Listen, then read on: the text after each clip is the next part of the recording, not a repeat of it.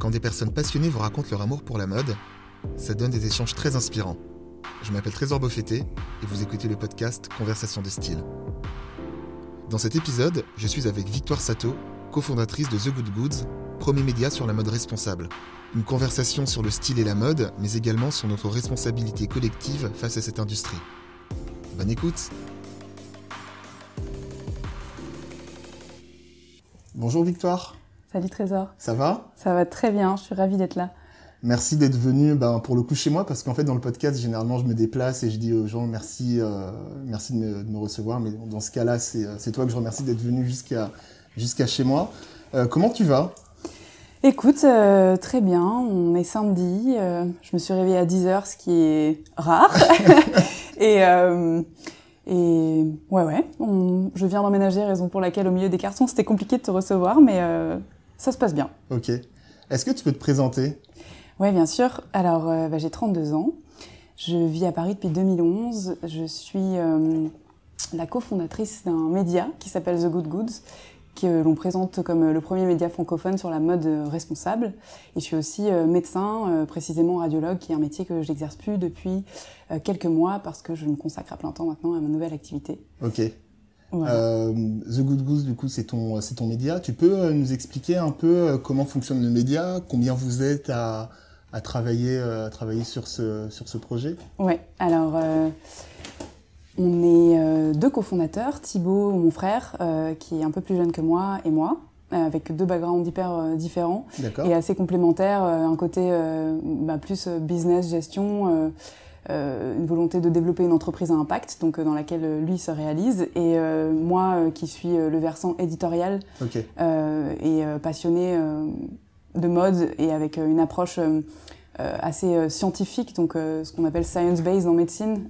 je, je dis souvent que je ne fais pas de la science-based medicine, mais de la science-based fashion, c'est-à-dire que j'apporte des informations euh, euh, que j'espère le plus crédibles possible euh, à nos lecteurs pour les aider à consommer mieux okay. euh, et à vivre mieux leurs vêtements. Dans l'hypothèse, euh, finalement, que le, le... alors c'est assez basique, mais l'état de santé, euh, c'est un état de bien-être à la fois physique, mental et aussi environnemental. Ouais. Et euh, bah, je pense que ça passe par l'épanouissement euh, intellectuel, l'épanouissement artistique, euh, la capacité à, euh, comment dire, à, avoir le, le, le, pouvoir de décider. Et pour ça, il faut bah, avoir des informations, ouais, de la connaissance. Voilà. Et donc, c'est ce qu'on essaye d'apporter. Plus concrètement, on est donc basé à Paris. On est plusieurs dans le média. Aujourd'hui, j'ai une en bras droit qui est donc Marion, qui est conceptrice rédactrice, qui bosse avec moi sur les contenus. On a euh, quelques freelances qui rédigent également pour nous. Okay. Une community manager euh, en stage. Et, euh... Alors attends, j'ai mon chat qui a fait tomber un truc, je sais. Ouais, c'est bon. Et, euh, et une, une seconde stagiaire en, en business développement. Okay. Euh, donc en tout, au quotidien, on est une équipe de 5 et euh, on vient d'accueillir euh, quelqu'un qui va nous aider à la réalisation vidéo, qui était un peu ce qui nous manquait sur les réseaux. Ouais, j'allais t'en parler justement. C'est c'est un levier que vous allez vous allez chercher à activer assez rapidement, j'imagine. Ouais, je sens le, la pression là que tu mets. bon, The Good Goods, quand est-ce qu'on s'y met là? Parce que hein, il est temps. Ouais, t'as raison. Ça fait, enfin, tu sais, dans le dans le, le ce genre de projet, t'as toujours ta deadline rêvée et puis la deadline euh, appliquée à la réalité, quoi. Euh, et euh, on est. Je, alors. Alors attends. Le chat est en train ouais. de découvrir mon sac. On a Kincha qui devient. Rien. Voilà, c'est bon. Pardon. et oui, oui. En fait, la vidéo, ça fait un bail qu'on veut s'y mettre, notamment parce que on a des contenus, donc au départ on est un média écrit avec des contenus assez profonds, assez fouillés, qui nécessitent du temps quand même pour s'y intéresser. Et on se rend compte que pour toucher un maximum de monde, il faut avoir l'intelligence d'adapter son discours et son médium à la personne que tu as en face, que tout le monde n'a pas la même, euh, le même temps et la même, le même éveil par rapport à ces questions. Donc on a commencé par euh, dupliquer sous forme d'infographie, euh, des sliders Instagram, okay. des choses plus digestes. Et la vidéo c'est la next step. Maintenant, en fait moi je préfère faire les choses de façon euh, carré et le plus pro possible plutôt qu'en dilettante et on a considéré tu vois par exemple TikTok euh, typiquement que pour l'instant c'était pas un sujet parce que on n'avait pas le temps de le faire bien ouais. et la vidéo Instagram c'est pareil on avait euh, besoin d'avoir euh, une personne dédiée avec euh, des compétences vraiment enfin et, surtout du full time quoi, dédié à ce poste. Et bah, là, on y arrive. Donc, pour te répondre concrètement, les vidéos, ouais, c'est une histoire de semaine. Trop bien. Trop bien. Et la ligne éditoriale, ça va être, ça va être la même ou vous allez traiter les, les sujets de manière, de manière différente? Alors euh, non, on essaye quand même d'avoir une typologie euh, de sujets. On l'a déjà fait un petit peu. Euh, si tu regardes notre feed Insta, tu as des sujets plus sociétaux, donc ça va s'appeler On en parle. des sujets qui sont beaucoup plus au sujet de comment dire de data ou de notions scientifiques. Donc c'est bah, la mode en stats. Voilà, c'est bon. Tu as ton micro qui frottait un peu, c'est bon. Pardon. La mode en stats. on a les je veux comprendre, donc pour décortiquer des choses un petit peu complexes en, en 1 minute 30, essayer de comprendre euh, de quoi il retourne. Et euh, pour la vidéo, ça va être pareil. On aura différentes chaînes. Je peux pas te le révéler pour l'instant. Non, non, mais c'est pas le but. Le but, c'est pas de spoiler. Hein. En fait, on aimerait, euh, je crois, avec la vidéo, aller un peu plus dans l'aspect mode de la mode éco-responsable. je pense qu'on, les gens maintenant nous connaissent comme un média qui parle d'écologie et de, d'impact social de la mode. Et on voudrait euh, maintenant être reconnu comme un média de mode dans lequel tout ce qu'on présente a une dimension euh, engagée. Mais pour nous, en fait, la mode, et pour moi en particulier, c'est vraiment la, la, base du message. C'est-à-dire que euh, ça m'intéresse pas que tu remplaces ton vestiaire de fast fashion par un vestiaire aussi rempli de marques de hmm. mode éco-responsables qui, la plupart du temps d'ailleurs, sont des marques de vêtements qui sont relativement basiques, ce qui est une très bonne chose, mais qui ne te permettent, te permettent pardon, je vais y arriver, ne te permettent pas un épanouissement euh, euh, à travers ton style et euh, une connaissance de toi-même associée hmm. à tout ça. C'est bien là-dessus ma transition, c'est parfait. c'est la déformation. Le, le, mot-clé qui est le style. le podcast part de style. Est-ce que tu peux me donner ta définition du style Pour toi, c'est quoi avoir du style? Alors, c'est une question à laquelle j'ai beaucoup réfléchi, tu imagines, euh, au cours de mon existence. Euh, je pense que pour moi, le style, comme l'élégance d'ailleurs, euh, c'est une, c'est l'art d'être à l'aise au monde. En fait, c'est l'art d'être à ta place, là où tu es, parce que tu te connais et parce que tu, par, du fait que tu te connaisses, tu, tu, sais aussi ce qui te va hmm. et tu sais ce qui va te rendre confiant ou confiante euh, et adapté euh, à la situation sociale que tu vas rencontrer. C'est associé donc à une forme d'intelligence sociale, un peu comme quand tu adaptes ton discours bah, à un enfant de 4 ans, à une personne qui n'a pas les mêmes aptitudes de, de compréhension ou le même bagage socioculturel que toi. Pour moi, en fait, les vêtements sont la continuité de ça. Euh, et de fait, tu peux être euh, théoriquement très bien habillé ou avoir la garde-robe la plus incroyable du monde et, n'avoir aucun style, mm. euh, tout simplement parce que tu ne, bah, tu ne te connais pas. Et je fais partie des gens qui pensent que l'habit ne fait pas le moine, justement. je, disais juste que vraiment il y avait une décorrélation pour moi entre le, le coût des vêtements, l'image que peut refléter un vêtement euh, qui pourrait te donner l'impression d'être stylé euh, quoi qu'il arrive. Non, en fait, je pense que c'est vraiment euh, intrinsèque. Et c'est aussi, c'est un grand pouvoir pour moi de savoir ça, puisque ça signifie que tu peux complètement mixer. En fait, tout en découle. Les pièces, leurs coûts, les époques, les textures, et, et que le, le style n'est absolument pas lié à une griffe. Il y a des gens que ça rassure, en fait, tu vois, de, de s'habiller avec des marques. Ouais, bah, je pense qu'il y a énormément de choses derrière tout ça. Hein, et on nous a de toute façon euh, inculquer euh, l'idée dès le plus jeune âge que la réussite dans la vie était associée à la matérialité. Donc, hmm. euh, est-ce que c'est ça les rassure parce qu'ils ont l'impression d'avoir réussi leur vie ou, parce qu'ils ont l'impression d'avoir du style? Euh, Je sais pas. En tout cas, j'essaye de casser un petit peu tous ces faits préétablis et avec nos, nos, messages au quotidien chez The Good Goods. Ok. Euh, là, tu as parlé de ta définition du style. Euh, ton style, à toi, comment tu le définis? Déjà, est-ce que tu peux nous décrire ton, ton look du jour pour commencer? Écoute, mon look du jour, il est, c'est la même réponse en fait. Euh, je porte, euh, alors je vais m'éplucher de l'extérieur vers l'intérieur. Je porte un, un manteau euh, qui doit dater, des années 80, euh, qui est une pièce de couturière, couturier particulier, tu vois, j'ai un raccourci, un, comment dire, préétabli, un gros cliché de la couturière particulière. Ouais. J'ai acheté ce manteau chez Thanks God MVP, euh, une de mes boutiques favorites de seconde main à Paris. Euh, il a, euh, il est en laine, il a un imprimé hyper particulier. En fait, c'est un, c'est plutôt un, tissé particulier avec du vert, du bleu, du bordeaux, des, des, carreaux. Et, et, très beau d'ailleurs. Un genre de, mm. merci beaucoup, un bord. Alors c'est pas vraiment un bord coach, je sais pas comment on appelle ça, mais un, ouais, un, un, un bord qui est fait avec une pièce, je pense, de mercerie, c'est-à-dire que c'est un comment t'appellerais ça? Un genre de pompon de, de, rideau un petit peu torsadé euh, qu'on est venu apposer euh, de façon euh, linéaire au niveau des manches et, et, tout autour du manteau. et il est doublé, je pense, dans un, satin ou une viscose vert sapin. Voilà. Précis. ensuite, je porte un, un trench hyper léger Max Mara Vintage que j'ai acheté chez Vesterco, qui est beige, qui est oversize quasiment free size qui, est, euh, qui fait partie des mots-clés que j'adore dans la mode.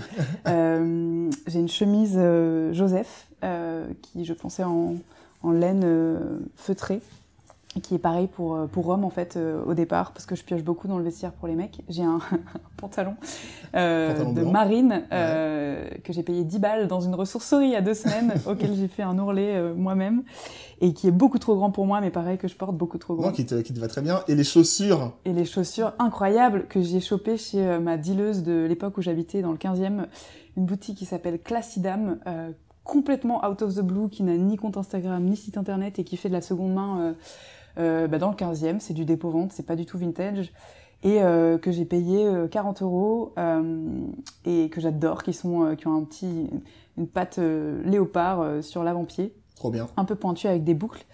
voilà, et donc bah, mon style, il y a un terme que je sais pas d'où je l'ai sorti, si je l'ai inventé ou autre, mais je trouve qu'il me correspond très bien, c'est euh, la nana boyish. En fait. Euh, ok, développe.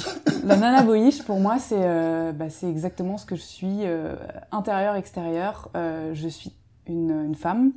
je me reconnais comme telle dans voilà dans, dans mon genre, dans mon dans mon sexe, dans mon corps, ce que tu veux, et je suis très féminine mais euh, j'ai un caractère assez trempé, j'ai des codes masculins. Euh, alors, si on part du principe que, que enfin, des codes masculins tels que préétablis, euh, voilà, dans l'imaginaire collectif, hein, mm. mais j'ai grandi avec des, avec cette idée. Que, que les femmes pouvaient tout faire et qu'il n'y avait pas de distinction homme-femme dans Bien la sûr. capacité à se réaliser, à faire des choses auprès de, de, voilà, de femmes très fortes autour de moi.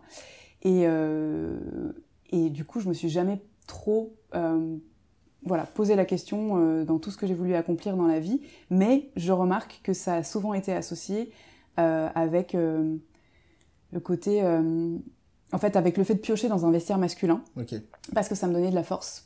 Et ça c'est assez amusant, je m'intéresse beaucoup à la mémoire transgénérationnelle, mais j'ai pas mal de, de militaires dans ma famille du côté de mon père. Okay. Et il je, je, y a beaucoup de, de codes et de l'esthétique militaire dans mes looks au quotidien que je que j'utilise. Bah, tu parlais de ton pantalon de marine là Exactement. Ouais ouais, exactement.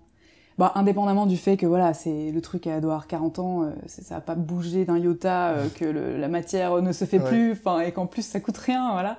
Mais euh, mais ouais ouais, euh, ça me définit assez bien. Et puis euh, un autre terme peut-être c'est euh, la versatilité et le côté hyper hétéroclite. En fait, je me décris tout le temps comme étant la meuf trop habillée, c'est-à-dire que j'adore m'habiller, donc même pour aller chercher le pain, tu vois, je, je vais faire un effort parce que... Quand tu, ouais, quand tu dis trop habillé, c'est euh, l'effort vestimentaire que tu fais, c'est ça? Ouais, c'est euh, le côté cérébral, tu vois, genre je réfléchis à mes tenues la veille, euh, je compose, je change trois fois par jour euh, parce que j'adore ça en fait. Et... Je fais partie de la même team. Hein. ouais, okay. On est au moins deux. Can relate, exactement. Je... Il m'a semblé percevoir euh, cette petite tendance chez toi.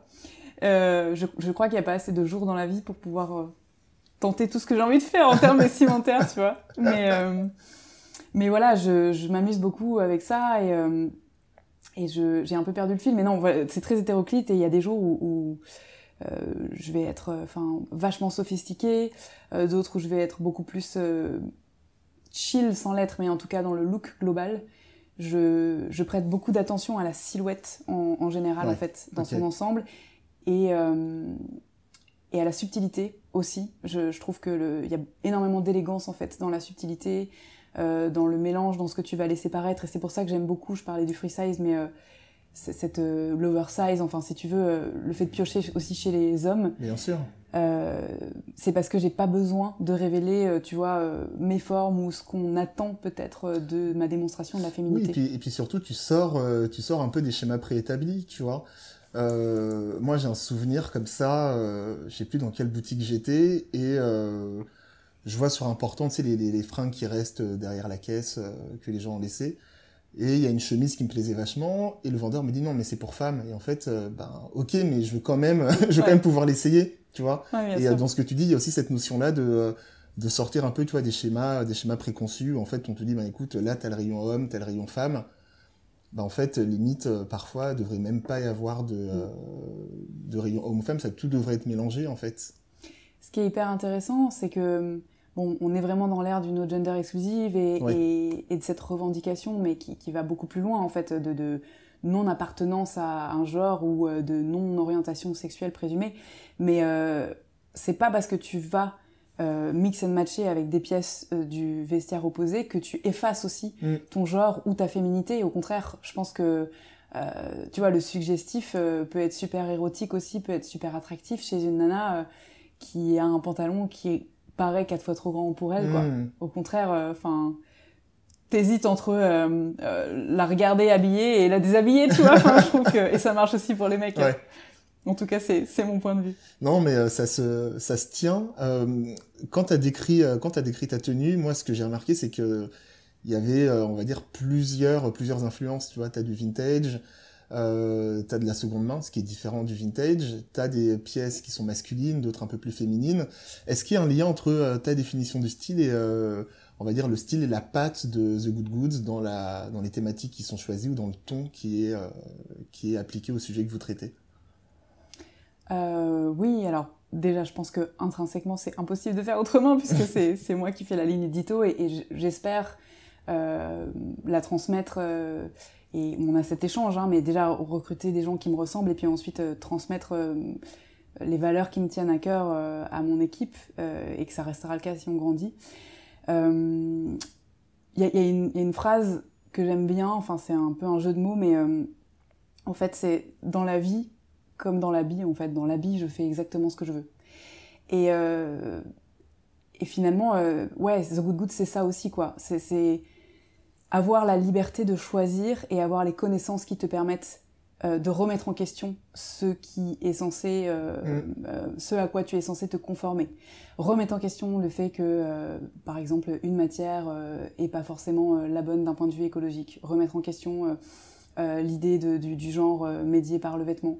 Euh, remettre en question le fait que, bah, par exemple, le cuir, euh, ce soit euh, hyper néfaste pour, enfin, d'un point de vue de la souffrance animale, mais tandis que tu vois, si tu, si tu prends le, enfin, si tu, si tu retournes l'interrogation et que tu le prends par le prisme de, de l'écologie, bah, le cuir de seconde main va être vachement plus intéressant que par exemple les alternatives en polyuréthane qu'on peut te proposer en remplacement. Enfin, je, je passe ma vie finalement à chercher la, la, la liberté euh, d'expression euh, à travers, euh, c'est ça, des sources d'information et à essayer de transmettre et insuffler ces mêmes valeurs dans le média. Donc c'est un peu brouillon comme réponse, tu vois, mais...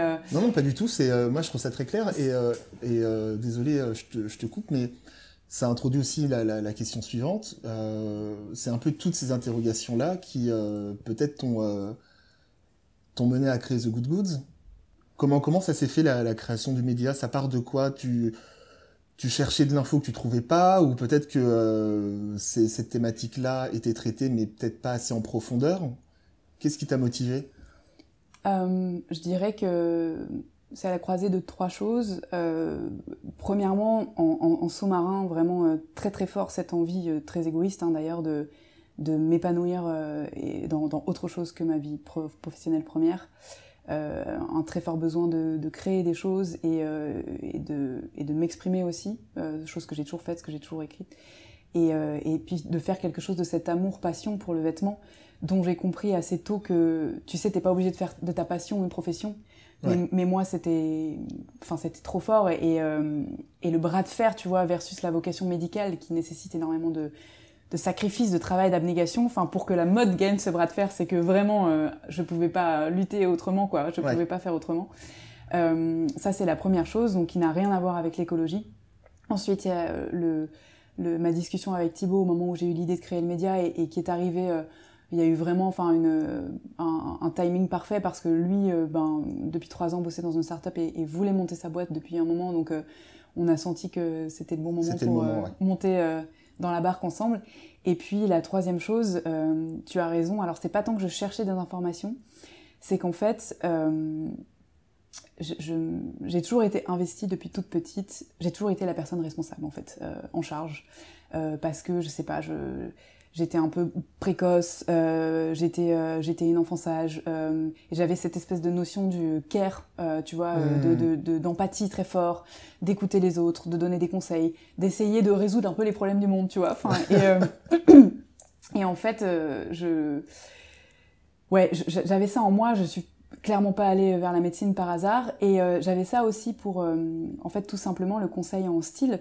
Et j'étais euh, j'étais déjà extrêmement curieuse. Je fabriquais des vêtements. Je connaissais plein de marques. Je cherchais toujours.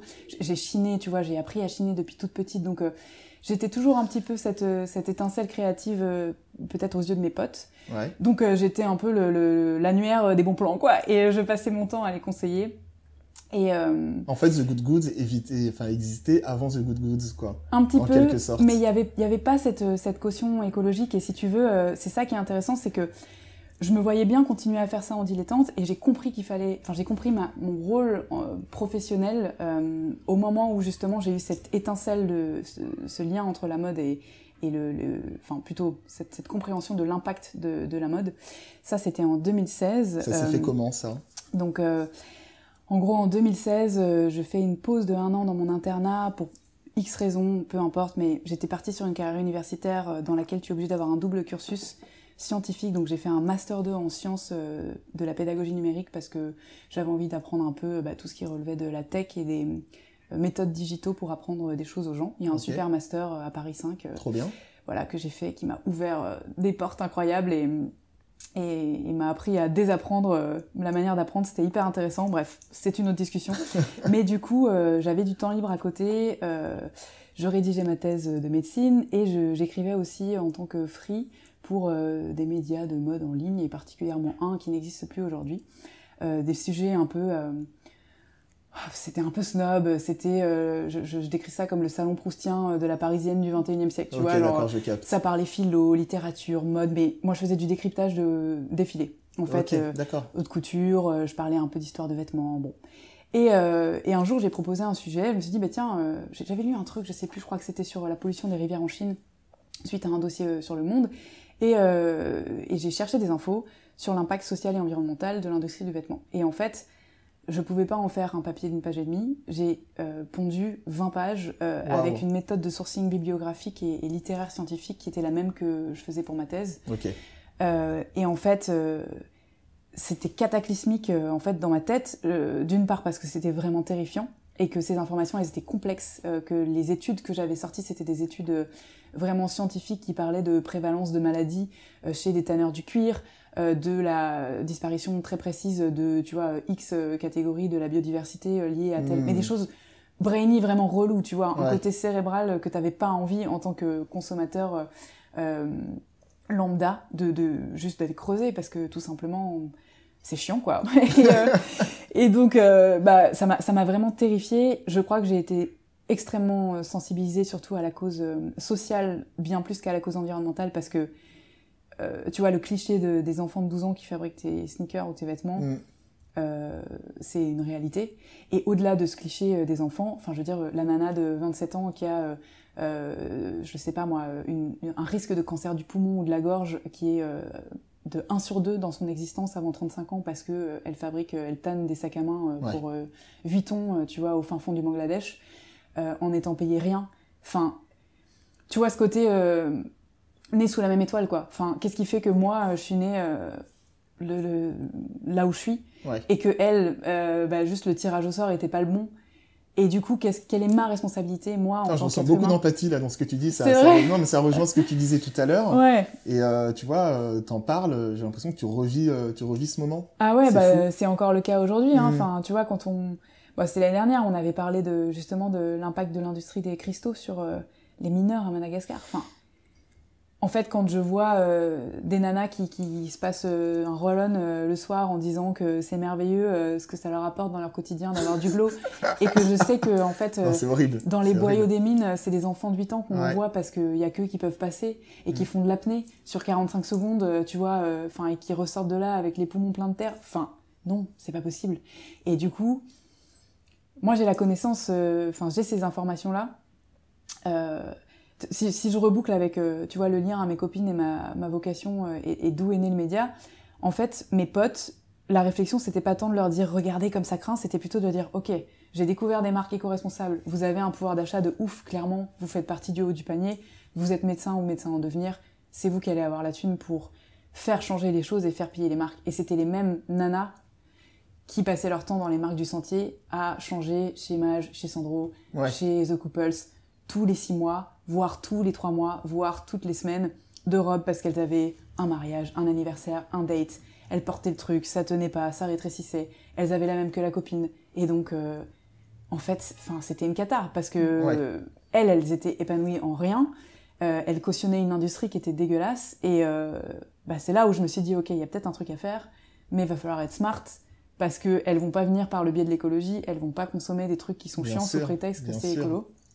Comment faire en sorte de présenter ces infos de façon euh, ludique et digeste et d'être un peu le, cheval de Troie, tu vois. Ouais, et surtout de pas, ne pas donner de, leçons. Tu vois, genre, on en parlait euh, juste avant, avant d'enregistrer, tu vois, il y a, aussi cette notion-là de d'arriver à être, euh, être pédagogue, tu vois, à faire évoluer un peu les esprits sans faire culpabiliser les gens. Et, et je trouve que le, justement, l'enjeu principal, il est là maintenant. Tu vois, il y a une, y a une partie, on va dire, où il faut évangéliser les, les consommateurs mais ça passe par beaucoup de pédagogie, euh, beaucoup de patience aussi, parce que toi, ça se fait pas, ça se fait pas comme ça. Si on met en parallèle avec euh, ce qui s'est passé dans le dans l'industrie euh, de, de, de l'alimentaire, où il y a encore dix ans, quasiment personne mangeait bio, tu vois. Mm-hmm. Et maintenant, c'est devenu une, une, norme, on va dire classique. Enfin, je pense qu'il y a du bio dans les dans les dans les placards, dans les frigos de de beaucoup de Français en dehors, tu sais, du, euh, de, euh, de l'appartenance sociale. Enfin, ça s'est démocratisé. Et un truc que tu as dit là qui est hyper intéressant sur, euh, sur tes copines euh, de l'époque, qui ont sûrement changé depuis dans, leur, dans leurs habitudes de consommation. Mais euh, l'écologie dans la mode, enfin, faut oublier que la mode, enfin voilà, c'est le style. Et il faut aussi que les vêtements soient beaux, mm. tu vois, pour, pour intéresser les gens. Donc, tu vois, il y a aussi ce, il y a aussi ce levier-là qu'il faut, qu'il faut garder en tête pour moi. Bien sûr. Et euh, je pense, tu as raison que notre rôle, alors très modestement, hein, mais éducatif, euh, au sens euh, porteur d'information, il est aussi important en ce qui concerne bon, le, voilà l'impact de cette industrie et les innovations positives. Tu vois, les gens adorent savoir qu'il y a une nouvelle matière issue, je sais pas moi, de, des rebuts, des pelures d'orange, tu vois, et qu'on va en faire des baskets, ah etc. Ça, c'est génial. Mmh. Mais nous, on s'attache vraiment à faire en sorte que les gens conscientisent leur dressing et euh, à transmettre euh, le, le, pouvoir émotionnel du vêtement à travers le temps qu'on accorde au fait de chercher la bonne pièce, la connaissance des matières, le pouvoir des couleurs, vers lesquelles on ne va jamais par hasard, par exemple, le fait de se réapproprier un vêtement, par exemple, je sais pas moi, un trench, bah, euh, qu'on t'a passé, qui était à ton père, à, ta grand-mère, euh, que tu vas faire transformer et tu vas changer la doublure. Parce que juste t'avais pas eu l'idée avant qu'on te l'insuffle, d'aller acheter un coupon de soie pour euh, rien du tout au marché Saint-Pierre, et puis d'aller voir un couturier et ça va te coûter 20 balles, et tu vas avoir un, tu vois, un manteau neuf et tu vas l'aimer, mais puissance 20 000, et tu seras tellement fier et, comblé par ce vêtement que intrinsèquement, en fait, la si tu veux, pour moi, la, raison écologique, elle est le, comment, la consommation raisonnée et l'écologie dans le vêtement, elle est intimement liée à la conscience et à l'épanouissement euh, stylistique en fait du, du vêtement. Donc euh, c'est très juste ce que tu dis et tout l'enjeu, c'est de montrer aux gens que on n'est pas juste des promoteurs de euh, de marques. ouais, c'est un piège à éviter ça. De marques éthiques mm. parce que parce que même en plus c'est important aussi de, de, je pense de guider les marques éthiques vers ce côté ben si vous voulez produire moins et euh, des pièces que vous allez peut-être vendre plus cher mais qui seront euh, plus qualitatives, ça passe aussi par euh, ce que vous, pouvez apporter de, bonheur et d'épanouissement stylistique à vos communautés. Quoi. Dans, toi, dans ton parcours, est-ce que tu as, as ce que moi j'appelle des figures de style? Il y a des, des gens dans ta famille peut-être qui t'ont qui t'ont inspiré, des artistes, des personnalités Ouais, bien sûr, il y en a. J'avais réfléchi un peu en avance à cette question parce que j'ai écouté quelques-uns de tes podcasts. Euh, et puis, euh, bon, c'est mon côté hyper scolaire, mais ça me rassure. Et alors, ça, ça ne m'étonne pas de moi, mais j'ai défini trois typologies, si tu veux, de figures de style.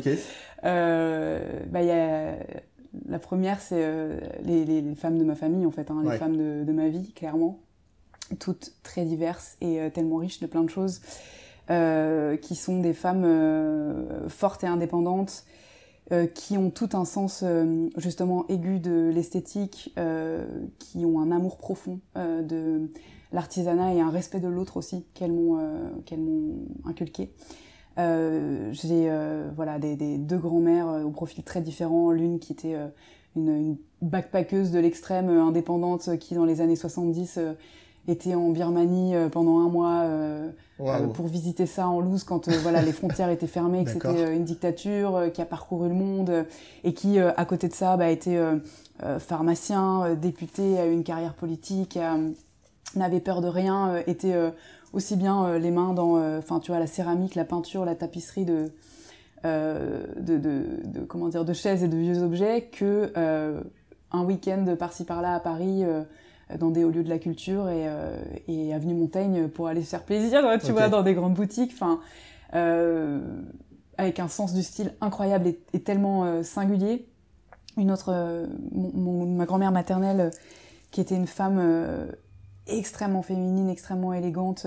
je sais pas si ça te fait ça, mais quand je regarde des photos, je suis un peu désespérée de, des photos numériques parce que, en fait, les photos de l'époque, l'argentique, les gens posaient et avait une élégance aussi euh, vestimentaire que tu peux retrouver par exemple euh, euh, dans des films avec Audrey Hepburn où elle est parfaite en fait. Bon, mm.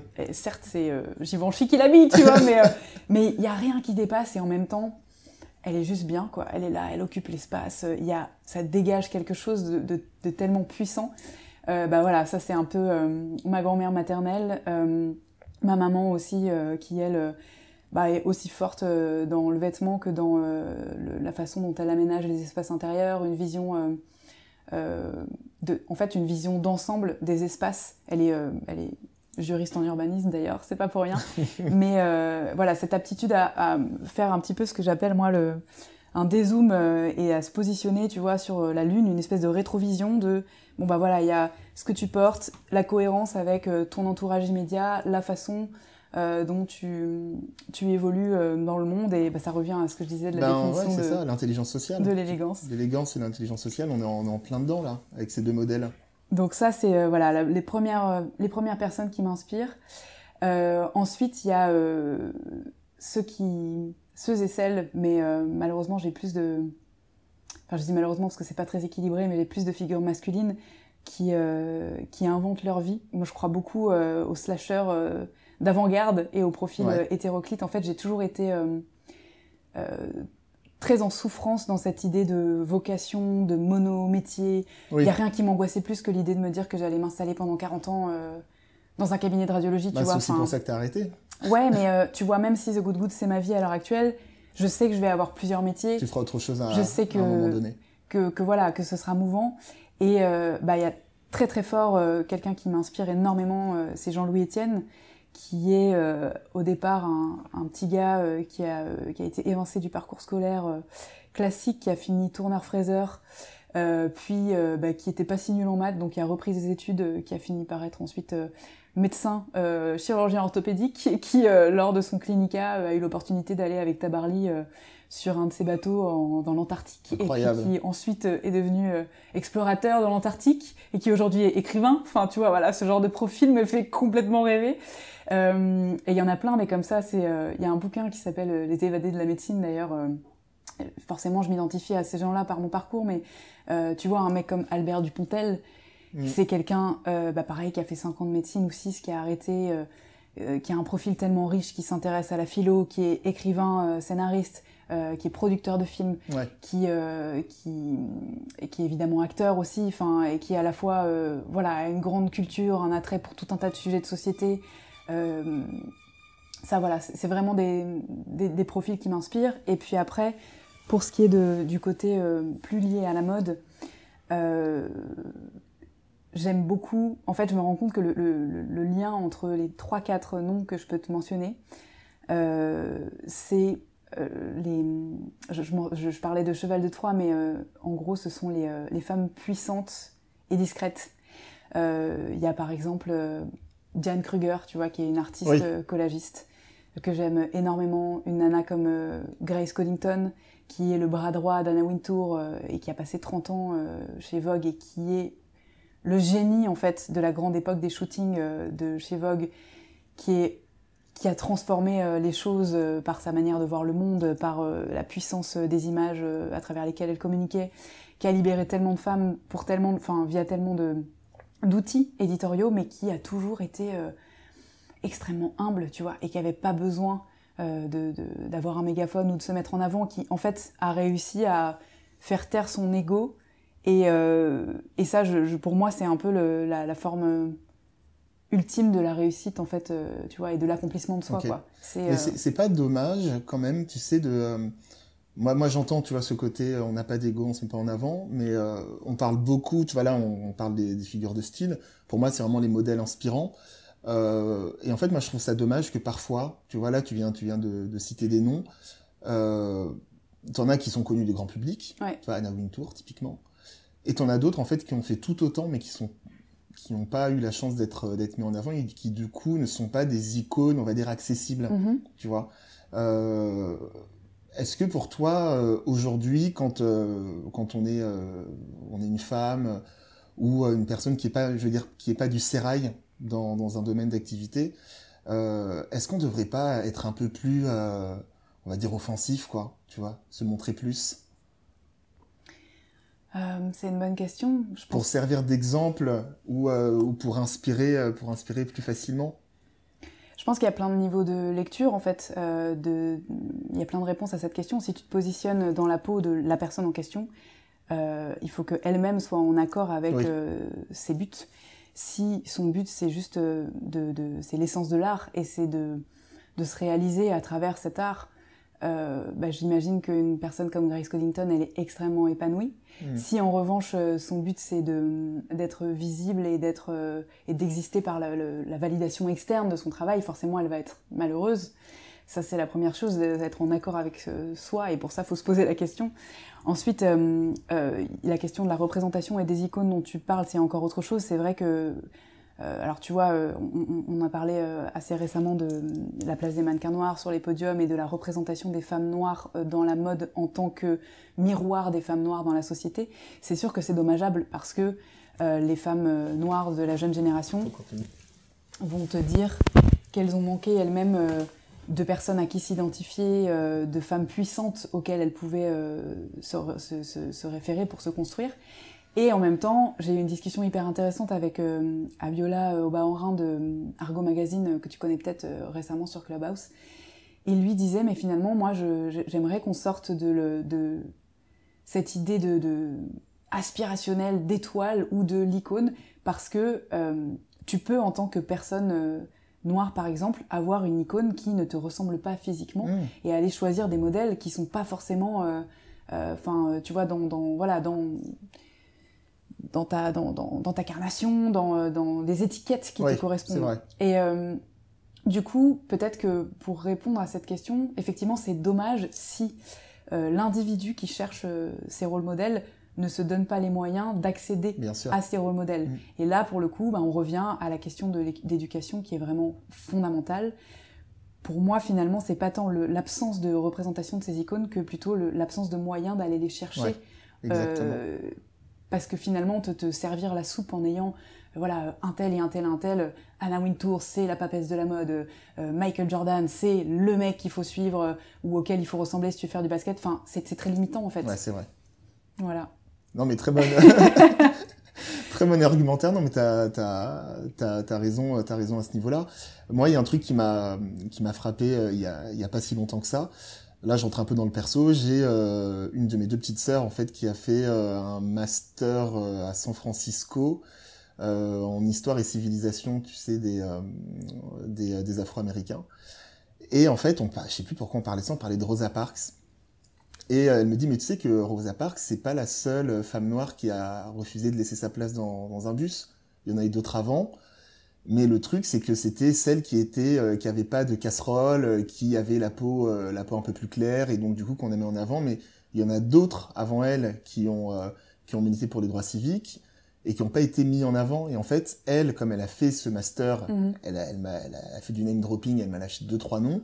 J'ai recherché et en fait effectivement toi tu as d'autres d'autres modèles comme ça mais c'est pas ces modèles-là qui sont mis en avant. Mm, mm. et comme tu le disais en fait si tu te donnes les moyens en fait d'aller chercher l'information tu trouves et donc du coup ben en fait tu peux te dire ben entre guillemets là je, fais un, schéma euh, avec un avec un énorme trait mais c'est euh, Rosa Parks il n'y a pas qu'elle il y en a d'autres. Et dans ce que tu dis aussi enfin toi ça ça ça donne aussi un écho à ce que à ce que ma petite sœur me, me disait il y a quelques il y a quelques jours là-dessus quoi c'est très important ce que tu dis parce que tu poses là le, enfin tu, tu pointes l'importance de des archives mm. et l'importance de devoir de mémoire. Et euh, ça pour le coup c'est exactement la réflexion qu'on avait euh, dans ce podcast euh, avec Christelle Bakima que j'ai reçu au sujet de la la place des mannequins noirs en fait sur les podiums parce que c'était le travail l'objet de son sa thèse à l'IFM et elle disait mais en fait à chaque fois qu'un mannequin noir fait la une et surtout à l'époque de, de, les grandes années de Naomi Campbell, tout le monde euh, s'esclaffait en disant c'est génial, on a mis un mannequin noir en cover, mais elle dit de l'histoire de la mode au départ de la haute couture, donc 1910-20, ça a existé cycliquement, il y en a eu, mm. mais on ne les a pas. Euh, en fait, on, on, on fait un, un, un reset. Ah, en fait, c'est comme si euh, c'était erase et qu'à chaque fois on repartait euh, de zéro en disant oh, regardez c'est incroyable, on a mis un mannequin en cover. Et euh, alors que elle, elle a fait ce travail justement de, de recherche dans les archives et qu'elle a mis en lumière ça.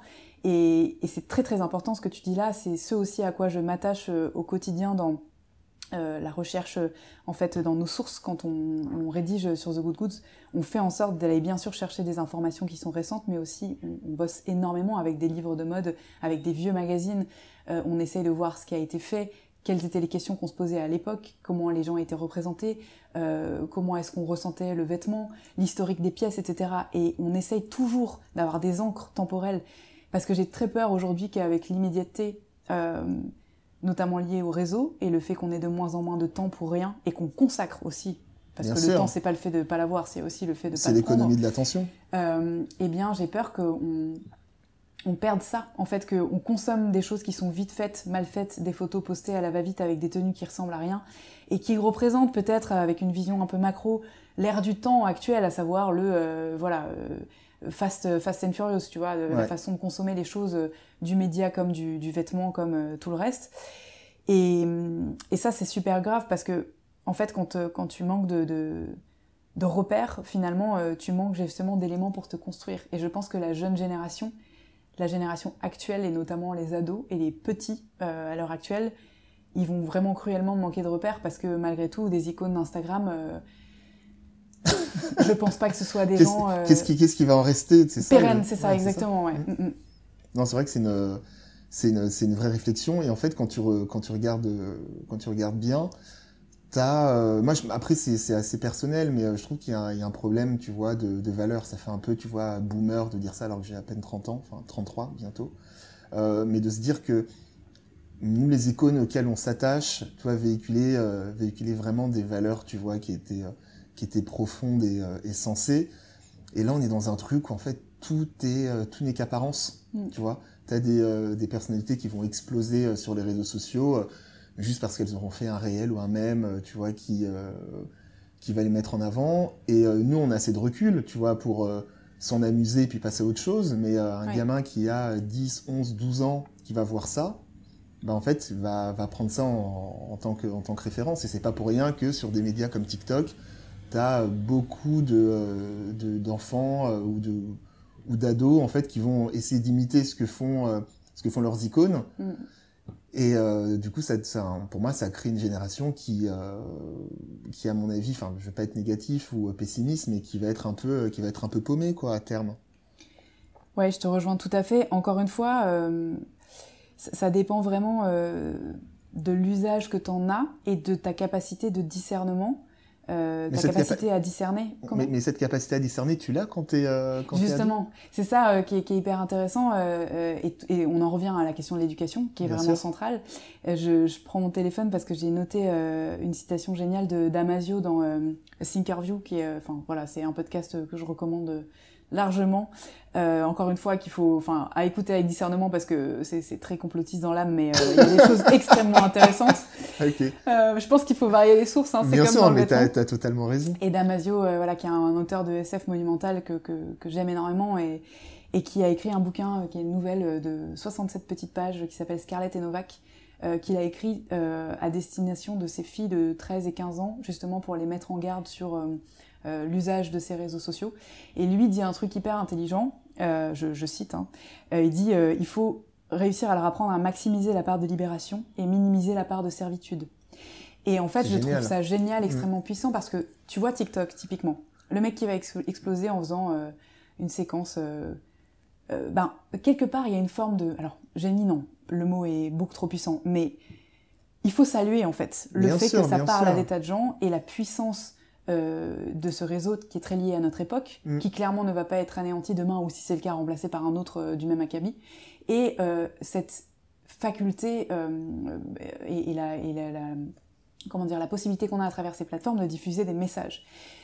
Maintenant, si tu te positionnes dans la, dans la peau de la personne qui va voir ce réel, encore une fois, tu as plusieurs manières de voir les choses. Soit tu considères que, waouh, il va avoir une street cred énorme, il va gagner des millions parce qu'il va être contacté par des marques et euh, c'est ça la vie et que c'est ça ton modèle dans la vie. Là, c'est terrible et c'est terrifiant parce qu'il y a une part de, une, conscience de l'effort qui est nulle, euh, une conscience de la réalisation de soi qui est absolument nulle, aucune, aucun recul sur justement la portée du message et ce pourquoi ça fonctionne. Et là, c'est la cata puisque ça te donne bah, des icônes qui sont complètement chimériques, qui en plus, pour une personne qui réussit vont laisser des millions d'autres euh, sur le carreau. Bien sûr. Et c'est super grave parce qu'en plus c'est du temps que tu perds à ne pas te réaliser dans autre chose. Mm. Maintenant, euh, si admettons euh, ce, TikTok qui porte sur, je sais pas moi, un message lié à la libération du corps à travers bah, l'image que tu peux avoir de l'acné ou des kilos qui sont présumés en trop quand tu es une ado de 13 ans et que tu prends le message avec discernement en disant génial. Là, là, dans ce cas-là, oui. Trop cool mais que bah voilà dont acte c'est tout quoi. Juste euh, tu le mets euh, dans un coin de ta tête. Ou euh, simplement voilà la faculté de dire non quand t'es une nana un mec un peu relou ou à pointer du doigt le fait que hey non c'est pas normal que tu me reluques ou que tu fasses un commentaire sur le fait que je porte pas de soutien-gorge. Là c'est ultra puissant. Et du coup ben voilà j'en reviens à cette phrase de Damasio mais malheureusement ce qu'il faut c'est juste éduquer ces, ces jeunes là et je pense que la transition le terme de transition tu peux l'utiliser dans plein de domaines différents. Et il y a notamment une transition dans l'éducation. Euh, et clairement, l'éducation nationale telle qu'elle est aujourd'hui, elle est complètement à la masse. Et même les parents, tu vois, sur ces sujets. Parce que toi, euh, t'es pas papa, mais euh, si t'avais un ado aujourd'hui, est-ce que tu serais vraiment capable de lui donner les codes pour se servir de ces outils? Ouais. C'est mm. vachement complexe comme question, quoi. Mm. Et ça va être le rôle de notre génération à nous. Après, tu vois, je sais pas avec qui je parlais de ça. Je parlais de ça avec un pote. En fait, on se disait que tu vois, nous, en fait, on est plus en avance que nos parents, tu vois, sur l'usage des outils numériques. Mm. Quoique, des fois, tu as des parents qui se, qui se démerdent très bien. Tu vois, moi, j'ai ma mère qui m'envoie des fois des réels, des trucs sur Insta euh, incroyables, alors qu'il y a un an, elle n'était pas du tout sur le réseau. Euh, les nouvelles générations, il y a, y a, un truc comme ça, euh, elles sont toujours en avance, en fait. Mm. C'est-à-dire que, là, on parlait de TikTok. Euh, moi, j'essaie de me lancer sur cette plateforme, j'y arrive pas. Tu vois, j'ai pas les codes, euh, enfin, je sais pas.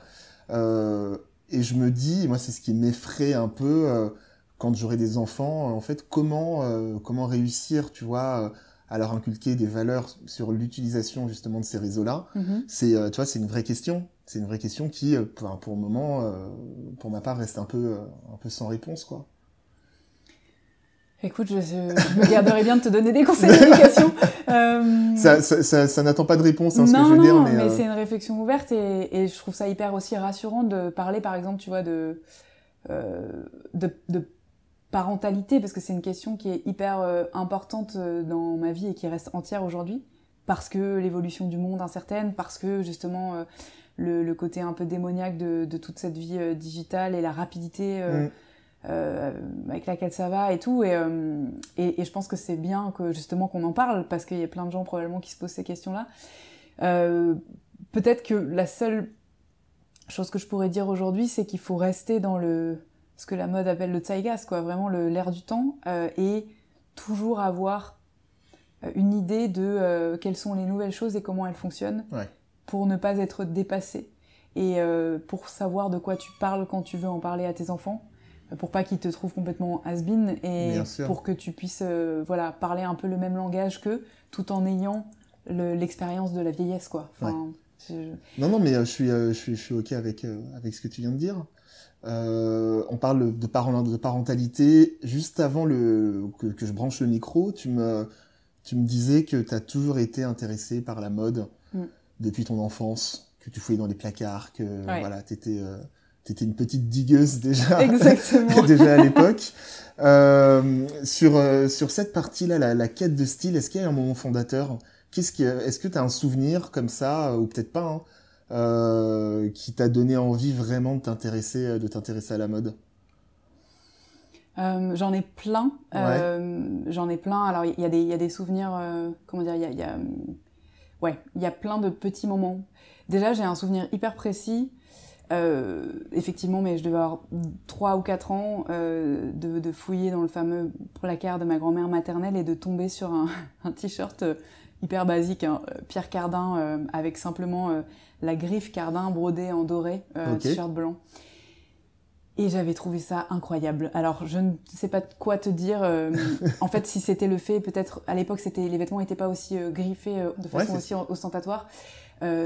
c'était en lettres dorées ça avait l'air d'être quelque chose de luxueux, tu vois, pour que quelqu'un pose son nom sur le t-shirt. J'avais trouvé ça, enfin, mm. fou.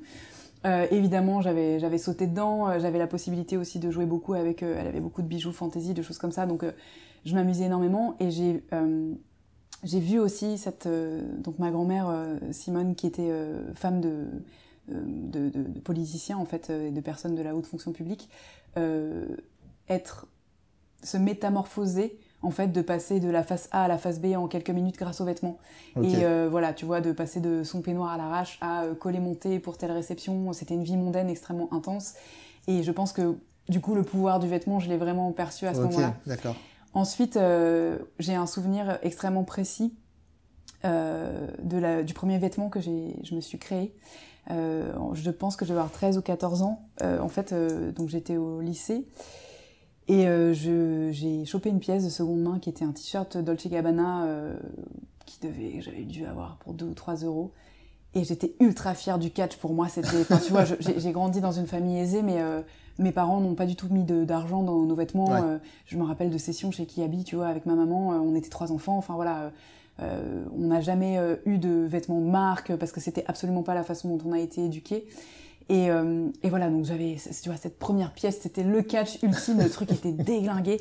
Et en fait, c'était un, un, je crois que c'était un t-shirt noir qui était euh, troué de partout, qui dans le, sur le, sur le, la face, en fait, avait un équivalent euh, de tableau, euh, donc avec une, une, madone en fait, une icône okay, très Dolce Gabbana de toute façon, ouais, ouais. Donc rectangulaire. Et en fait, le t-shirt était importable et j'ai découpé cette icône pour euh, le, le, coudre sur un autre t-shirt à moi euh, noir. Et en fait, euh, c'était hyper intéressant parce que à la fois j'étais tellement fière d'avoir ce vêtement griffé, et en même temps il y avait un acte hyper peut-être politique de dire ok je m'affranchis de la griffe parce que une fois que j'aurai découpé personne saura que c'est Dolce bah, Gabbana parce qu'il y aura plus le logo. Mm.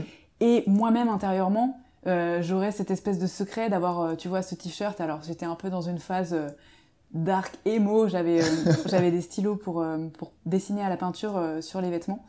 Et c'est un des premiers vêtements que j'ai un peu en quelque sorte floqué. J'avais écrit j'avais écrit God Bless avec un E, l'album de 16 à l'époque, tu vois, en dessous du truc. Enfin bon, j'ai adoré ce t-shirt. à tel point que quand il a été lui-même complètement déglingué, j'ai redécoupé l'icône que j'ai cousu sur un sweat que j'ai encore aujourd'hui. Donc tu vois, à 32 piges, ça va faire presque. Attends, tu l'as encore là? Ah ouais, ouais, je l'ai encore. Je pourrais t'envoyer une euh, photo. Une photo.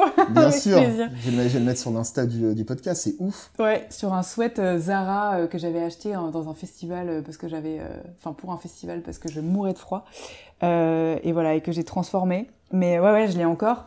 et en fait, à partir de là, j'ai vraiment commencé à coudre, à j'avais été initiée au point de croix à la broderie par ma grand-mère paternelle, mais ouais, là j'ai commencé à vraiment floquer plein de vêtements. J'ai dessiné sur les vêtements de potes. J'avais un petit business au lycée où, avec mes, mes, stylos, tu vois, je, je, je, peignais sur les fringues un peu à la demande. Quand j'étais en médecine, pareil pour les soirées médecine, j'ai floqué je sais pas combien, 60 ou 70 caps euh, à la main pour des copains parce qu'on on avait un événement qui s'appelle le CRIT, qui est un, rassemblement national de 2000 étudiants en médecine euh, où chaque ville est thématisée. Et à l'époque, on était thématisé, c'était un peu la secte niçoise, donc on s'était fait faire des capes de moines. Et j'avais euh, personnalisé les capes bah, des gens de ma promo. Enfin, voilà, ouais, ça, ça a été, je pense, assez fondateur dans le côté je peux m'approprier mes vêtements, euh, je peux faire. Et puis t'as as, un côté aussi upcycling là dans, dans ce que tu racontes. Mais ça, ça a toujours été. c'est un truc que j'ai fait. Euh...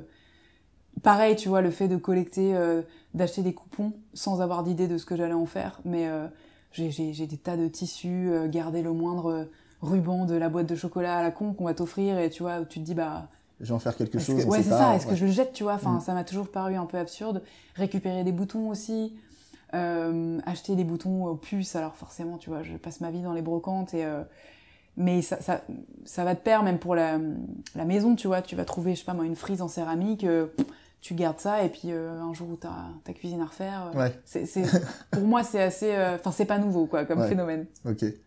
là, tu me parlais de, de plusieurs actes fondateurs. Ouais. Je trouve qu'ils sont hyper structurants et quand quand on t'entend parler, du coup, on comprend beaucoup de choses aussi. Euh, dans, euh, ne serait-ce que dans la création de The Good Goose, les, les sujets que vous traitez. Enfin, c'est euh, c'est hyper intéressant. Euh, as, tu parlais tout à l'heure de ton look. T'as pas décrit les, les, les, bijoux que tu portes. Est-ce que tu peux m'en dire un peu plus? Ouais, bien sûr. Euh, alors. Il y a beaucoup de bagues là. Bagues. j'ai toujours beaucoup de bagues. Ouais. Ça. Je pense que c'est un peu mon, ma revanche en fait, j'ai passé six années au bloc parce que je faisais de la radiologie interventionnelle et je n'avais euh, ni bague ni ongles faits. Et euh, du coup, c'est la revanche du bloc opératoire. Euh, bah, c'est pareil que les vêtements, c'est mix and match. j'ai une petite bague au niveau de l'auriculaire qui était à ma grand-mère que j'ai fait resizer. J'ai un donc une bague en or avec un petit diamant en taille euh, rosette, qui est une forme de taille de diamant qu'on fait plus aujourd'hui. Ça c'est super intéressant aussi. Je me suis beaucoup intéressée aux bijoux. Euh, j'ai une petite bague de créateur, c'est Viveka. Euh... Non, c'est pas Viveka Perchrom, c'est euh, une petite boutique rue de la Grange Belle, qui est une ancienne nana qui bossait dans la pub. qui s'est reconvertie grâce au cours du soir de la mairie de Paris en gémologie et qui est soudeuse et qui est trop marrante, qui euh, écoute euh, du métal euh, et fabrique ses bijoux dans son atelier et les vend. Et j'adore parce qu'il y a de l'onyx, j'adore l'onyx, c'est que des pièces uniques. j'ai une bague art déco, enfin style art déco qui date des années 80 avec un. super belle. Mm. Elle, est, elle est canon avec de pareil de l'onyx, des toutes petites pierres en onyx. c'est un hexagone et à l'intérieur il y a une améthyste que j'ai dealé dans un marché des antiquaires à Avance, là d'où je viens cet été. Euh, alors ça c'est un bon tip, il y a en gros 10 jours de marché des antiquaires. Le premier jour j'ai eu crush maximal et euh, bah, je suis passée euh, tous les deux jours pour voir si elle était vendue et j'ai attendu le dernier jour. Euh, c'est risqué, c'est risqué. Hein. Voilà c'est ça, mais, mais pour faire en sorte de, de dealer au max, elle est en, en, vermeil et je l'ai eu. J'ai un lot, parmi un lot de 6 bagues identiques de chez H&M que j'ai acheté 1 euro dans une ressourcerie, des bagues qui sont des copies de la bague, euh, en fait, euh, une des bagues iconiques de Repetto, euh, n'importe quoi, Repossi, pardon, euh, la bague berbère qui prend l'ensemble des phalanges. Et j'ai bah, un des maillons de la bague Repossi qui m'a été offerte par, mes 30, par mon papa pour mes 30 ans. Euh, donc tu vois, il y a, y a, du 1 euro, il y a du, j'imagine, plusieurs centaines d'euros. Euh, voilà, c'est vraiment hyper hétéroclite. Il y a différents types de métaux, euh, de pierres aussi. Les oreilles, j'ai comment dire, au niveau de, pas du tragus, mais de... Euh, ah, là, la médecine, c'est toi. Hein. Je me rappelle plus. J'aurais pas te dire. tu sais, euh, bref, en haut, j'ai un piercing, je me rappelle plus du nom, de l'hélix, pardon.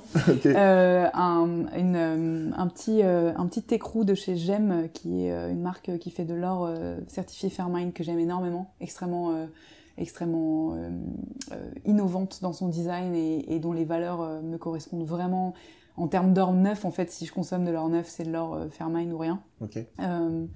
J'ai euh, voilà une petite babiole à trois sous que j'avais acheté chez Watch. Et j'ai une, une boucle d'oreille clip en argent ciselé que j'ai acheté dans une brocante, euh, pareil en Corse. Alors au fin fond de la Corse, j'ai des adresses pour chiner incroyables. Euh, côte est, personne ne va sur la côte est de la Corse parce que c'est beaucoup moins touristique. Ouais. Et euh, c'est là où il y a les catchs les plus fous à faire, aussi bien en termes de fringues que de mobilier, parce que je ne sais pas pourquoi, mais il y a plein de brocanteurs là-bas. Incroyable, d'accord. Et tu sais, c'est des brocanteurs, c'est la Corse, donc euh, euh, ils vivent la moitié de l'année dehors, et donc il y a des hangars énormes avec, mais de tout quoi, des pièces euh, euh, dingues, des, des, des, des armoires, du mobilier, euh, des machines d'agriculture du début du 20e, bien. enfin voilà, c'est hallucinant.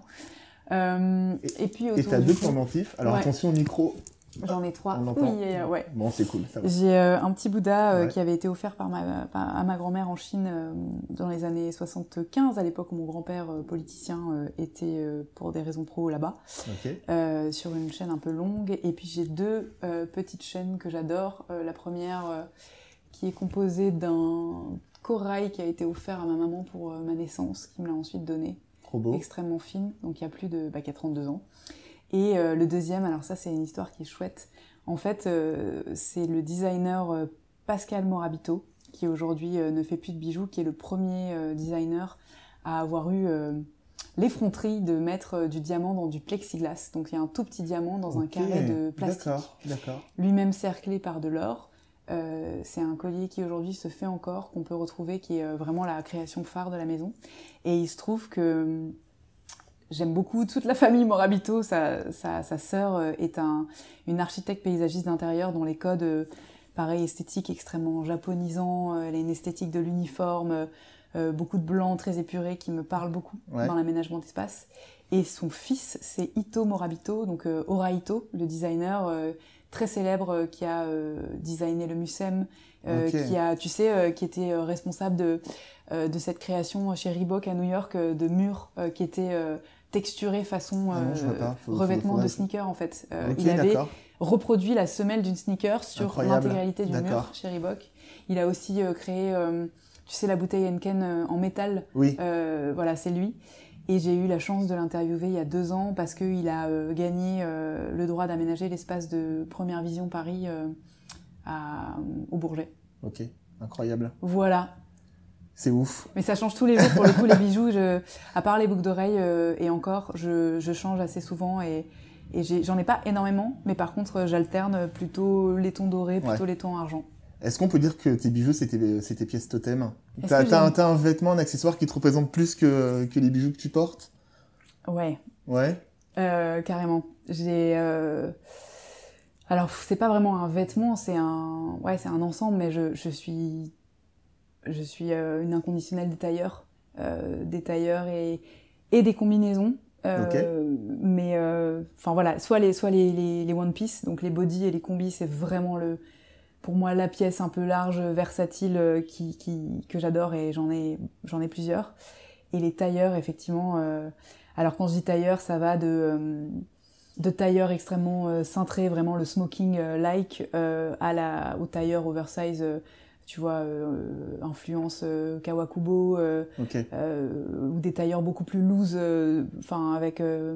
J'aime beaucoup, tu vois, ce que fait Rick Owens aussi. Ouais. J'ai- différentes pièces, mais globalement, ces assemblages assez faciles à porter, que tu peux mix and matcher aussi, qui te donnent, je trouve, Une allure une allure, de la, de la puissance dans ce que ça porte d'histoire aussi vestimentaire. Le, le costume au féminin, c'est quand même un truc de dingue. Hein. Enfin, Bien je veux sûr. dire, le droit de porter des pantalons, euh, la working girl euh, des années 90, tu vois, la libération de la femme à travers le costume, ça me parle beaucoup. Euh, tu vois, tout à l'heure, je disais que l'habit ne fait pas le moine, c'est peut-être l'exception à la règle. Après, ça dépend de comment tu le portes et de, ce que ça te confère comme confiance en toi, mais clairement, ouais, l'association des deux, le costume. Idéalement, tu vois, si je devais plus réfléchir aux vêtements, euh, si je devais avoir une tenue à la Steve Jobs, euh, Oui. Une tenue signature ouais, j'aurais. euh, je pense que en vieillissant, je tendrais vers un dressing comme ça, fait de quelques quelques pièces, pantalons et vestes qui sont, ouais, qui sont monochromes et que je peux assembler et, changer au quotidien. ça, ce sera vraiment ma signature, ouais. Et c'est drôle parce que dans ce que tu dis, aussi notion d'aisance. Tu vois, Mm. que ce soit les combis ou euh, tu vois les costumes, on va dire un peu oversize, et ça revient, ça rejoint ce que tu disais au tout début du podcast, Ouais. tu vois, sur euh, déjà sur le look que tu portes aujourd'hui, euh, et les vêtements que tu euh, que tu choisis, il y a toujours cette notion, cette notion d'aisance. Pour toi, c'est important d'être d'être à l'aise dans ces vêtements? Ouais, Tu vois, alors. tu vois, de toute façon, je te pose la question, tu vas pas me dire non, euh, j'aime être contrainte, euh, non.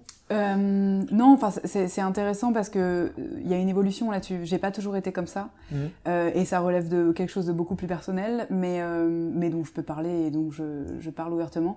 En fait, j'ai traversé une période d'anorexie mentale quand j'étais euh, adolescente, assez sévère, euh, qui a duré deux ans et euh, de fait. Tu sais, dans ces maladies-là, en fait, le- le- le- il y a un espèce de spectre du trouble du comportement alimentaire et de la représentation du corps de la dysmorphophobie, de la capacité à se percevoir euh, tel qu'on est morphologiquement, euh, qui, qui, qui dure des années Ouais. et qui euh, m'a suivi une bonne dizaine d'années euh, et, euh, et qui a nécessité, tu vois, plusieurs accompagnements. euh, et j'ai été vraiment métamorphosée par l'hypnose, l'hypnothérapie.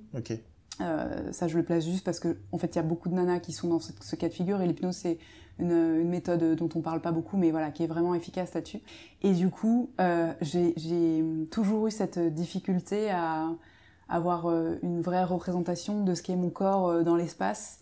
Euh, j'ai toujours aussi été extrêmement euh, pas frustrée, mais euh, toujours trouvé très pesante ce dogme de la taille. Ouais. Le, en fait, chez certaines marques, je faisais du 34, d'autres du 38. Je comprenais pas pourquoi. La fast fashion n'aidant pas, euh, ben, clairement, en fait, aujourd'hui, le, le sizing veut plus rien dire. Quand t'aimes le vintage et la seconde main, tu t'affranchis d'emblée de ça, en fait. Bien sûr. Comme tu le disais, tu, tu fais pas gaffe, est-ce que c'est masculin, féminin? Euh, Est-ce que c'est taille haute, taille basse? Est-ce que ça te va? Juste essaye. Et puis c'est une question de... C'est très très intuitif. Ouais. Il y a beaucoup de, de ressenti et je pense que c'est ça qu'on a perdu aussi dans le vêtement aujourd'hui, de l'intuition. Et du coup, intuitivement, je vais vers de l'overside maintenant. Euh, tu vois, je, je, aujourd'hui, je suis très à l'aise avec euh, mon corps et, euh, et avec euh, ben, mon rapport à l'alimentation, aux autres, à mon image. Et donc, je porte de tout. Euh, tu vas pouvoir me voir en maillot ou, enfin, me voir publiquement, je veux dire, hein, en maillot ou dans une combinaison qui va être vachement plus moulante, dans une, une robe du soir ultra échancrée et ou un short hyper court. Enfin, donc j'ai pas vraiment de, de, de, de, de- c'est pas c'est pas un style monomaniaque, tu vois, euh, du, du free size, etc. Ouais. C'est juste que c'est quelque chose que je m'autorise et que naturellement j'ai tendance à plus porter. Et c'est vrai que de toute façon, euh, le fait d'être euh, à l'aise dans ses vêtements est important, tout simplement parce que je me déplace à vélo aussi et que j'ai pas envie d'être contrainte. Ah bah euh, bien sûr, voilà. bien sûr. Mais, euh, mais pour porter une pièce de dingue, je peux faire l'effort, tu vois, de d'être euh, corsetée ou, euh, ou d'avoir euh, enfin euh, une jupe un peu courte qui fait que bah, il faut faire attention à la façon dont tu te positionnes. Ça, c'est des choses que je m'autorise aussi Mm. euh, pour le style. La mode, c'est beaucoup, beaucoup de désir, tu vois, désir du vêtement, désir d'être beau, désir de trouver, de trouver des pièces, et forcément un peu de frustration. Mm. Je t'ai envoyé les questions en amont, donc à mon avis, tu vois à peu près où je vais en venir. Est-ce que, est-ce que t'as un vêtement que t'arrives pas à trouver, une pièce que tu recherches, dont tu rêves? Ah. Euh, alors, euh, j'avais pas pris la question comme ça en fait, mais euh, du coup c'est intéressant. Alors, un vêtement dont je rêve et que je n'arrive pas à trouver. Je- je- non, et puis en plus je pense que cette réponse elle est pas figée dans le temps. Mhm. Donc, à l'instant T, j'ai j'ai, euh, une pièce de rêve, tu vois, une, une pièce récente que j'ai vue et qui était vraiment hors de prix pour moi. Euh, je l'ai trouvée chez euh, Gaijin, qui est une boutique que j'aime énormément, que Ouais, ouais. tu connais. Que je connais, oui, bien sûr. Euh, voilà, qui a beaucoup de, de créateurs, notamment japonais, euh, enfin principalement. Et c'est un trench euh, comme des garçons euh, qui était en fait un espèce de mix, de mix euh, déstructuré, comme c'est très bien le faire euh, Kawakubo, mais euh, euh, en fait un, un mix entre un trench, euh, c'était le haut d'un trench euh, avec un, une cut euh, en biais, Ouais. euh, donc, comment on appelle ça? Un peu comme un carré plongeant, si tu veux, mais pour un trench. Et sur lequel il y avait un empiècement d'une couverture en, en laine avec un imprimé écossais. Très ample, très justement oversize, très fluide, avec un tombé qui était absolument extraordinaire. Euh, et tu vois, qui était euh, à 6 ou 700 euros, ce qui les valait, parce que c'est extrêmement rare, Oui, extrêmement beau. c'est la, la, la rareté du produit et le travail tout le travail qu'il y a derrière. J'ai essayé le truc et voilà, j'étais tombée en pamoison devant ça. Euh, et, et ouais, tu vois, ça fait partie de, des pièces de rêve. Maintenant, bah, je l'ai reposée en conscience en me disant, Ouais. soit je la retrouverai plus tard, soit je la ferai moi-même ou j'essaierai, tu vois, de me faire le défi de le refaire. Et puis je crois beaucoup de toute façon en la surtout dans la seconde main, en, la, tu sais, le, les hasards heureux et euh, le bon timing, quoi. Exactement. Si une pièce, tu peux pas te l'offrir maintenant, et, dans l'art, c'est pareil, parce que j'adore, euh, je, m'achète quand je peux des œuvres d'art qui, qui, ont tout, enfin, tout type de valeurs différentes, hein, c'est pas forcément des choses chères, mais en l'occurrence, quand c'est trop cher pour moi à l'instant T, bah, euh, je reviens plus tard. tu vois, là, j'ai fait l'acquisition d'un euh, d'une lithographie euh, incroyable de Braque que j'aime énormément, qui s'appelle euh, L'oiseau et les étoiles, que j'avais repéré bah, sur le même marché des antiquaires où j'ai acheté ma bague, et qui coûtait 4 ou 500 euros. Et, franchement, au mois d'août, c'était pas possible pour moi. Tu vois, c'est pas la lune, mais ça reste quand même un coût, surtout pour un tableau, quoi, qui qui est, pas utile.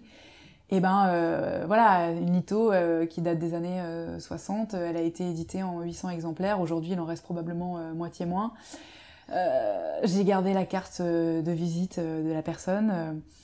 Bon, le temps est passé, je voulais me l'offrir à Noël. À Noël, j'ai pas pu. J'ai perdu la carte de visite et je me suis vraiment dit, bah c'est méga ballot. J'ai cherché sur internet les coordonnées du mec, je les ai pas trouvées.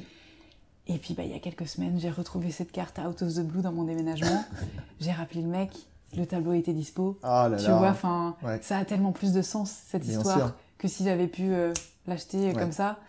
Donc, donc voilà, rien n'est figé. Euh, je, il en va des vêtements comme du reste, quoi. Et c'est pareil pour les personnes que tu rencontres. Enfin, il y a des, il y a des moments, il faut juste être alerte et réaliser ça. C'est hyper intéressant ce que ce que tu dis euh, dans, euh, dans ton approche globale parce que l'anecdote là chez chez Gaging, en fait, c'est euh, c'est exactement le on va dire le un positionnement anti fast fashion parce que la fast fashion c'est pas euh, c'est pas seulement tu vois les Zara H&M c'est aussi notre comportement le fait de, le fait d'acheter euh, constamment et de pas prendre le temps. Tu vois et en fait là le fait de reposer cette veste enfin c'est limite un acte militant j'exagère. non tu vois j'exagère j'exagère un peu. Mais euh, dans euh, dans tout ça est-ce que est-ce qu'il y a un lien entre euh, entre cette approche, tu vois, de se dire, ben, on prend le temps, tu vois, de, de traiter des sujets, par exemple, sur euh, The Good Goods, on prend le temps, en fait, de, de tomber sur la, sur la bonne mm. pièce et de se dire, mais en fait, c'est euh, une sorte de rendez-vous qu'on se donne pour plus tard. Et d'ailleurs, je serais très heureux pour toi si dans quelques temps on se retrouve et que tu portes cette... Elle est vendue depuis. Elle est vendue, bon, écoute. je me suis renseignée. renseigné. ben, ce sera peut-être une autre. Euh, dans, euh, pour reparler de The Good Goods, quand vous, vous, vous, choisissez vos sujets, comment, comment vous les Comment vous décidez euh, de, de, prioriser tel sujet par rapport à un autre? Là, je rentre vraiment, tu vois, dans, la, dans, le, dans le choix des, des thématiques. Euh, ouais, c'est hyper intéressant ce que tu dis euh, et sur, sur cette réappropriation du temps. Et euh, c'est un parallèle très juste entre la consommation vestimentaire et la consommation médiatique. On, on a une manière d'écrire qu'on souhaite evergreen pour tous nos sujets, c'est-à-dire mmh. que les sujets ne soient et bon, évidemment, enfin, dans 20 ans, on verra ce qu'il en reste, mais, mais que tu puisses dans deux ans ressortir un article et qu'il soit pas, euh, euh, qui sorte pas de nulle part.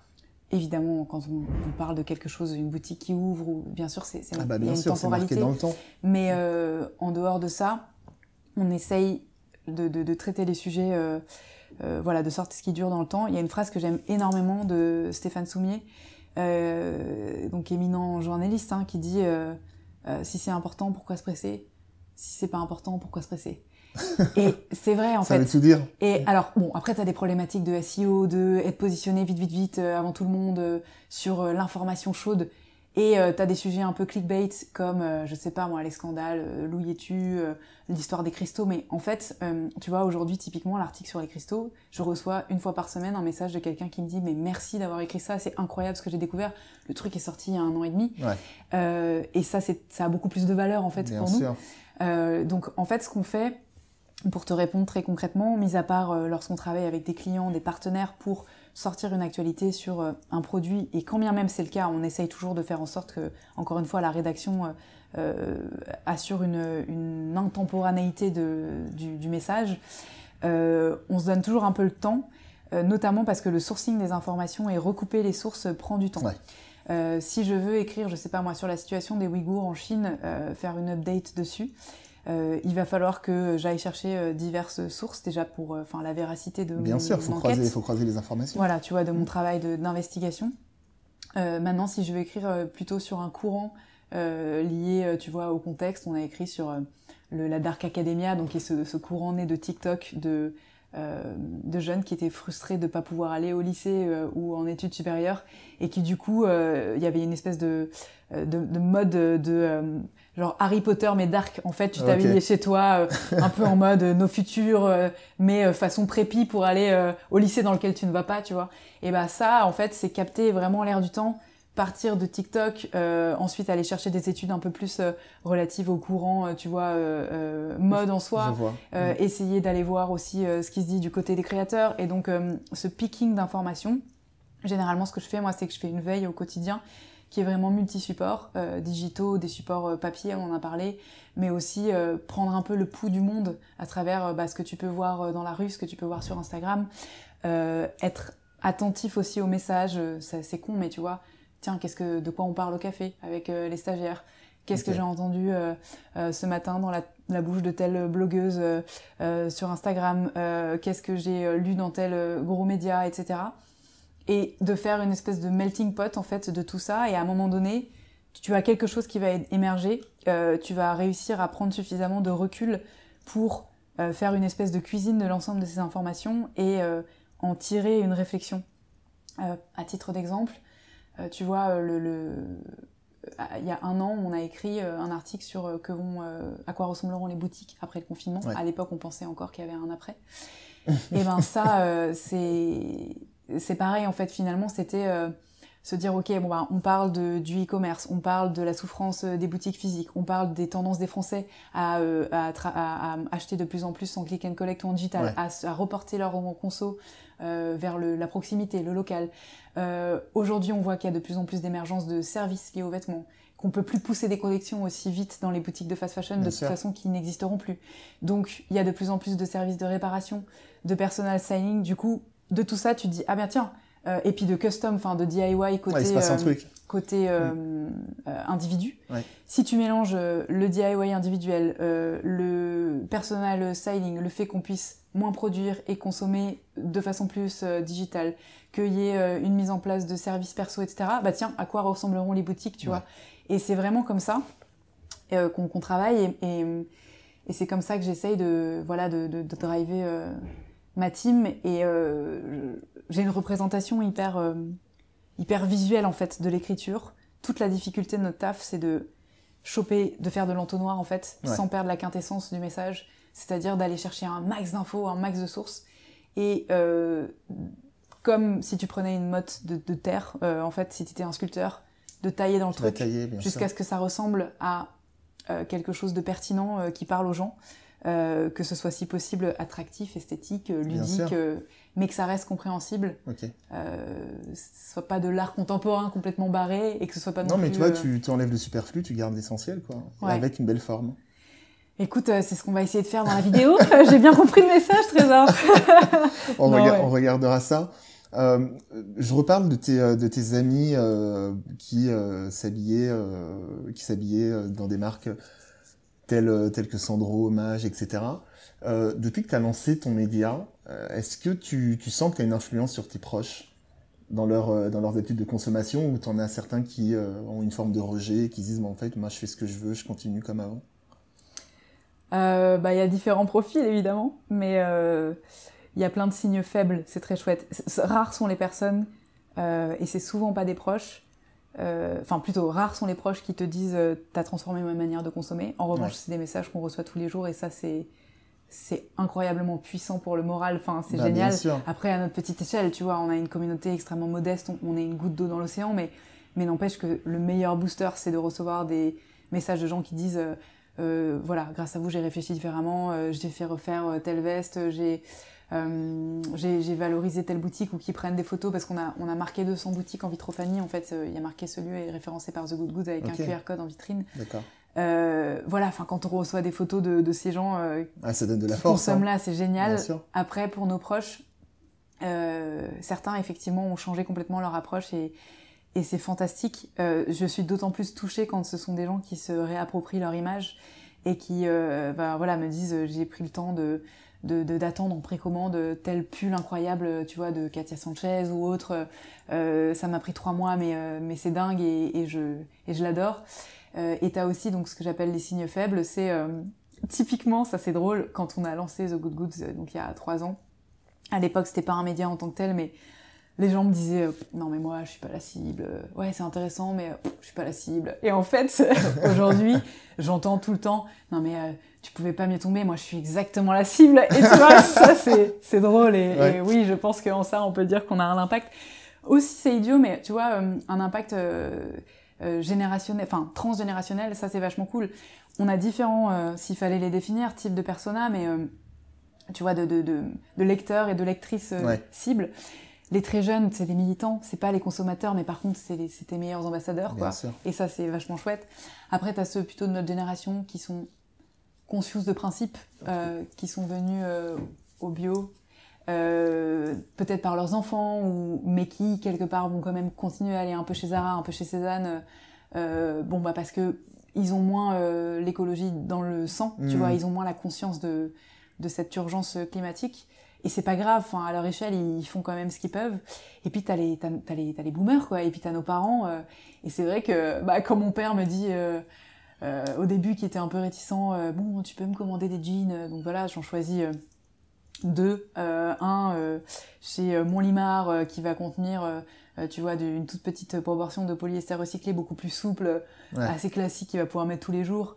Euh, et un autre chez euh, Atelier de la Venise Normand, genre une toile brute euh, avec du selvage, le truc genre immétable les premiers mois. Je dis bon papa va te tremper dans la mer avec parce que il va falloir, va falloir le travailler un peu. et ben tu vois au début qui me dit ah c'est pas quoi c'est un peu rude et tout puis au bout de trois mois il dit bon j'en ai recommandé un de chaque j'adore et tout enfin ça aussi c'est génial mm. après j'ai bien conscience que c'est des c'est des pas de fourmis quoi mais, malgré ça compte. tout ça fait ça fait avancer les choses j'espère voilà c'est en parlant de faire avancer les choses, qu'est-ce qu'on peut te souhaiter de stylé là pour la suite Écoute, euh, j'ai déjà une, gratitude quotidienne et infinie au risque de paraître hyper cheesy, mais pour euh, pour ce qu'on a en fait. C'est dingue, vraiment. Et, d'autant plus dans le contexte, on a beaucoup de chance d'avoir euh, un métier qui perdure, une activité qui croît et des gens qu'on arrive à toucher de plus en plus. donc vraiment, enfin, merci pour ça. Euh, donc continue dans cette lancée, c'est sûr. Euh, faire en sorte, euh, tu vois, on reparle de des médiums, mais de d'arriver à adapter nos messages à notre audience et de, de voilà d'avoir cette, cette, cette, cette capacité à toucher le maximum de monde à travers différents outils dont la vidéo. Euh, on rentre à la caserne là, euh, donc le Mais oui, j'ai vu tes, j'ai vu tes stories là.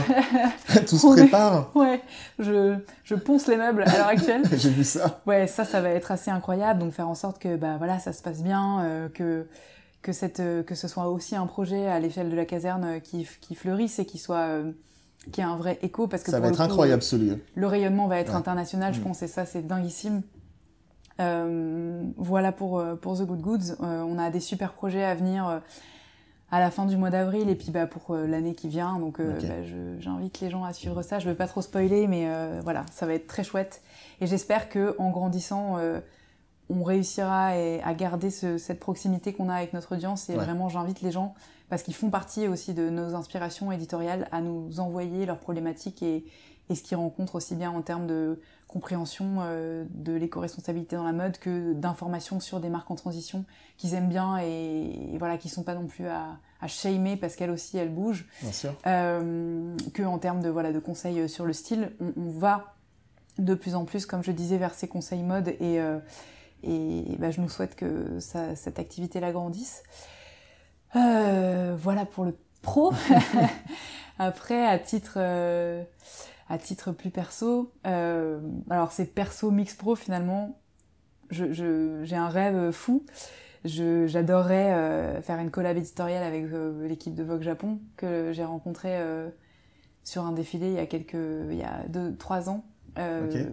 Voilà, enfin j'ai rencontré le, le directeur de Vogue Japon qui est Jean Krell, qui est aujourd'hui un vieux monsieur qui est incroyable euh, et qui, qui j'avais échangé euh, dans une bulle hein, lunaire de, 3 minutes. Euh, et, euh, et c'est vrai que la ligne édito de Vogue Japon ou de Vogue Italie, c'est voilà, c'est deux, ces deux lignes que j'adore et c'est des gens avec qui je voudrais travailler.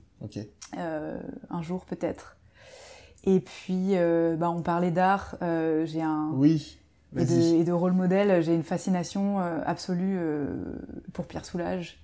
Oui. Mm que j'aimerais beaucoup avoir la chance de, de rencontrer et d'interviewer. Tu vois, j'ai les, je suis émue rien que d'en parler, euh, qui est aujourd'hui centenaire et donc euh, bah c'est euh, time is short, hein, mais, mais mais ouais non, je, je, ça fait partie des gens dont j'aimerais me rapprocher et dont j'aimerais toucher l'aura peut-être, tu vois, un jour. Donc voilà, si tu m'autorises à rêver. Il faut rêver.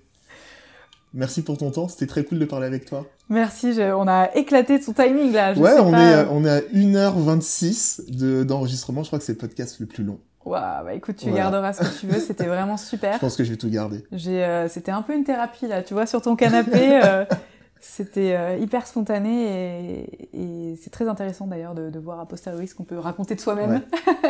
Merci beaucoup Trésor. Je t'en prie, à très vite Victoire. À très vite et bonne continuation pour tous tes projets. Euh, on va suivre ça de très près. Merci beaucoup. Salut. Salut. Merci d'avoir écouté ce podcast. J'espère vraiment que cette conversation vous a plu. N'hésitez pas à me faire un retour sur le compte Instagram Conversation de Style. Vous pouvez aussi vous abonner à ce podcast sur toutes les plateformes d'écoute en laissant un commentaire cool et un maximum d'étoiles. A très vite et d'ici là n'oubliez pas, les modes passent, le style est éternel.